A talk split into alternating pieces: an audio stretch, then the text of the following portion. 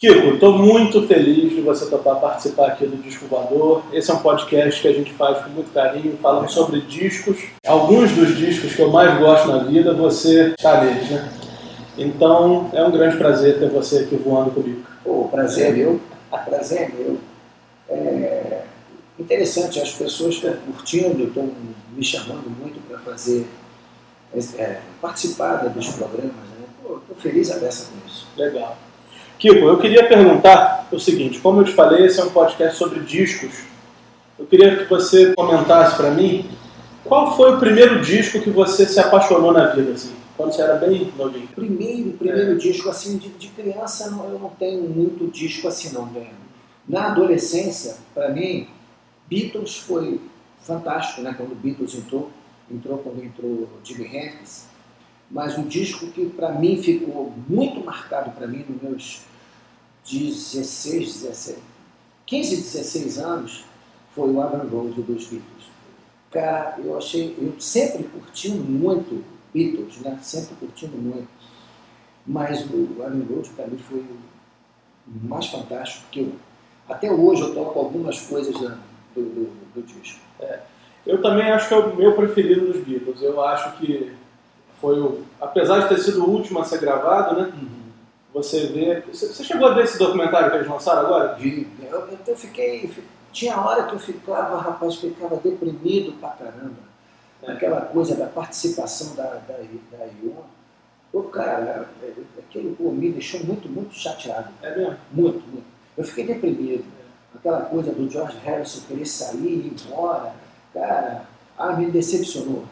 Decepcionou não, me, me deixou muito angustiado. Pô, eu fiquei triste. Eu estou te perguntando porque ali você vê realmente momentos que são um pouco complicados de ver, um pouco tristes, mas você vê que depois daquilo, depois de todos aqueles problemas, eles ainda fizeram o Abbey Road, né? Com certeza. Então... É, é um momento que, mas é, até então, no decorrer do negócio, pô, ficou me deprimido, eu falava com o Fegari, pô, Fegari, eu estou ficando deprimido, cara. Aí depois ficou tudo bem, graças a Deus. Pô. Vou te perguntar uma coisa aqui que eu acho que tem muita influência nos primeiros momentos do Roupa Nova. Você chegou a ser fã, teve discos de rock progressivo? É, é chamando assim, os, os progressivos yes, yes. Né? É, Genesis. É, gostava muito também das coisas do, do Rush. Assim, quer curtir muito. Isso aí a gente, a gente tocava, né? E a gente tocava, Roundabout é, eu, eu, tentava, a gente tentava fazer a coisa direito, né? E até ficava interessante. Era a primeira música, aí as pessoas ficavam assim meio, porque na época do baile era tudo muito para dançar, né? Aquela coisa que tocava muito no, no rádio, né? E, e o IES não tocava tanto, tocava no Big Boy, né? Aí sim, né? tocava as coisas assim. Mas era, era muito interessante. E foi onde você aprende muito, né? As coisas ali. O, Steve Hall, né? É, é, é, é, ali você aprende muito, são coisas que, né, aquelas coisas, né? Você, é tenta, você tenta até tocar as coisas mais ou menos assim. Cara, você se lembra a primeira vez, a primeira gravação que você fez profissionalmente na vida? Lembro. Foi quem? A, a primeira gravação minha foi a minha entrada nos funks. Isso não se Na verdade, não foi bem a gravação, ah. mas foi o que me marcou muito. Eu nunca tinha entrado dentro de um estúdio, foi quando eu entrei no, no, estúdio da Poligram. Ainda era na, na, no centro da cidade. Quando eu entrei no conjunto, o, o, o Big Boy ele estava sendo o produtor dos funks. Né? Então eu entrei no lugar do Kiko né, que era um dos donos, e o Alceu, o Paulinho, entrou no lugar dele, eram dois irmãos.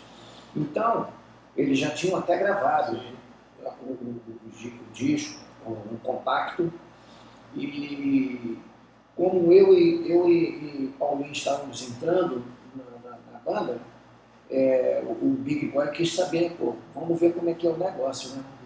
Aí é, a gente entrou dentro do estúdio para mostrar a mim e ao Paulinho.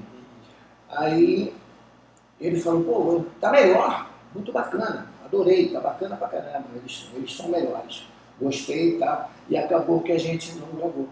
É mesmo? É, eu não gravei o disco. A gente gravou naquele dia da, do, da, da nossa apresentação para o Big Boy, o Erasmo Carlos estava gravando no estúdio, do lado ele estava gravando é, uma, a música dele, o Cuminão, foi mandado pela produção. Aí queria um, um vocal de, de pessoas, né? Aí chamou, vocês podem participar aqui, aí chamaram a gente, aí eu participei da gravação.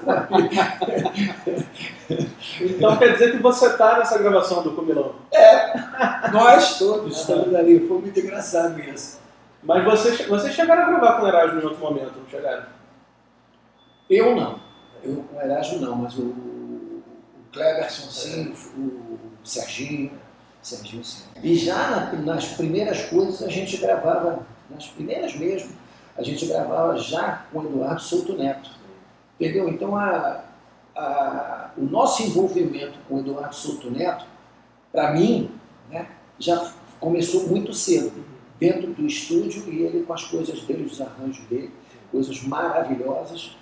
E é o momento que ele apresenta a gente para o Mariozinho Rocha. Né? Isso aí mais, mais na frente.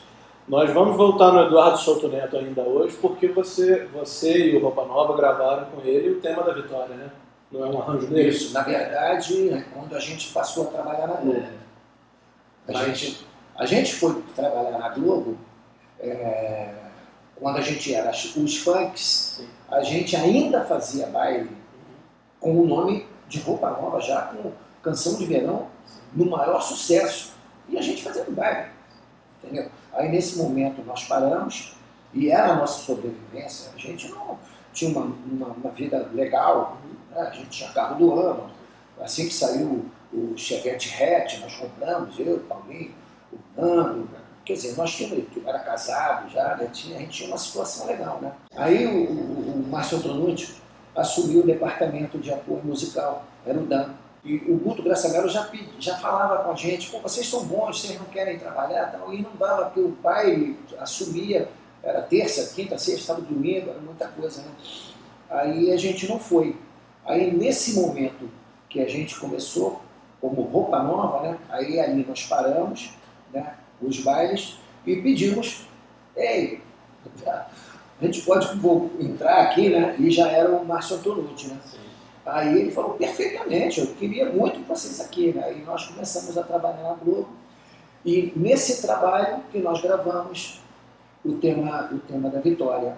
Que, na verdade, a primeira vez ele tocou para o Piquet. A primeira vez tocou, mas depois o Ayrton é. ganhou. Ele ficou famoso com o Ayrton, né? Para quem está assistindo a gente não está ligando o que, que a gente está falando, é aquele tema que tocava na Globo quando o Ayrton Senna. É... Isso aí. Mas vamos dar um, dar um passo para trás aqui, porque eu quero falar mais um pouquinho dos funks antes da gente entrar em definitivo no Roupa Nova.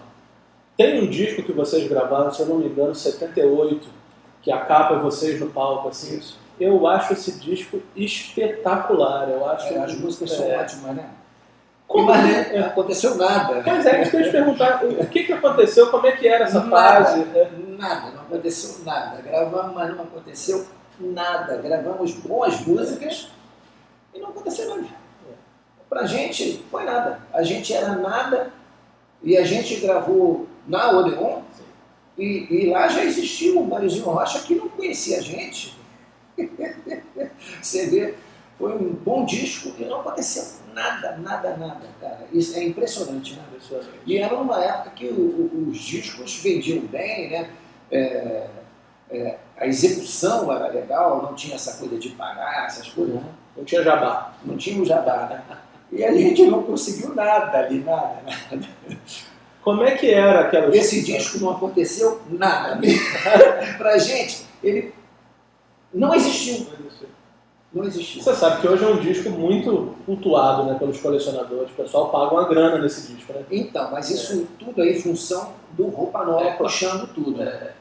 Mas como é que era aquela história nessa época que vocês também gravavam como os motocas?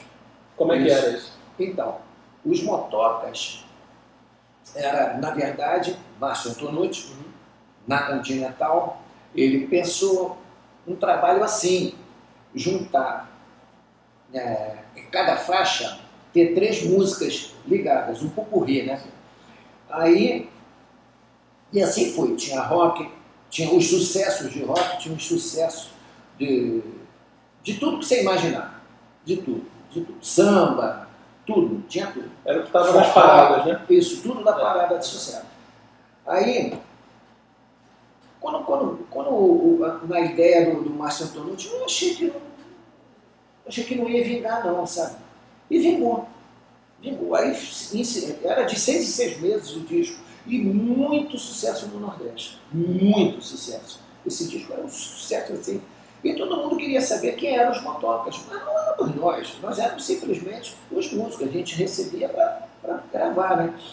É, é legal falar também que vocês nem apareciam na capa do disco, né? Lógico As capas eram modelos, não, né? Era, não era, nós não éramos nós. É. Nós não éramos os motocas. Nós éramos os. Aham. Mas, como era muito sucesso no Nordeste, o Carlos Lincoln, que foi o nosso empresário, falecido, uma pessoa que foi muito importante na, na vida da gente, muito, muito importante. O cara muito esperto, sabia, tinha muito ligado nas coisas de, de, de trabalhar, né? como trabalhar um artista. Aí ele pensou, ele conversou com, com, com a Continental, né, com o Márcio, poxa, eu vou levar eles para o Nordeste, dizendo que os funks, Uhum. na verdade, os motocas, entendeu? Aí levou a gente 42 dias para o Nordeste, passando fome. Que isso, cara? É, porque os, o, onde foi na capital Aham. foi legal. Sim. Pra você- quando você ia para o interior, já não existia tanto. Então era a gente e os garçons no lugar. E era porta e mesa que se chamava isso. Porta e mesa era, não tinha cachê, era você é, contar com, a- com as pessoas que entraram, pagavam, e quem sentava na mesa chamava-se porta e mesa. Né? Aí o dinheiro que a gente ganhou em Salvador, perdemos no interior. Porque você tinha que sobreviver, pagar o hotel, essas coisas todas, né? Tal. Aí chegamos em Natal, foi legal pra caramba, tocamos em Natal, muito bacana. Aí saímos para o interior, perdemos tudo. Chegamos em Recife, foi maravilhoso. Pô, maravilhoso. Aí perdemos Caruaru, aquela coisa toda, saímos perdendo tudo. Caruaru tinha um garçom e a gente. Nossa. E uma neblina. Quer dizer, perdemos tudo, né? Aí é, a gente achou que ia ser um grande sucesso e foi o- a pior coisa da minha vida, passando fome. O ônibus que foi com a gente não era um ônibus tão bom assim, o ônibus quebrou, não, não chegou, não chegou no Rio de Janeiro. Nossa. Não chegou no Rio de Janeiro. É, Enguiçou em Rio Bonito. Cara, foi passando fome, foi... mas aprendemos muito. Isso você aprende muito. E, Kiko, como é que foi, qual foi exatamente o momento de virada para deixar os funks para trás e passar a ser roupa nova? Foi exatamente com a Rádio Cidade. A Rádio Cidade, quando entrou a Rádio Cidade, que a FM era a música que tocava em consultório médico, né? Elevador, coisas assim. E a Rádio Cidade entrou com, com os locutores operando, né? E com um papo legal para garotada, o repertório era maravilhoso, tocava-se de tudo, não tinha essa palhaçada hoje de, das rádios ser, se- segmentadas, né?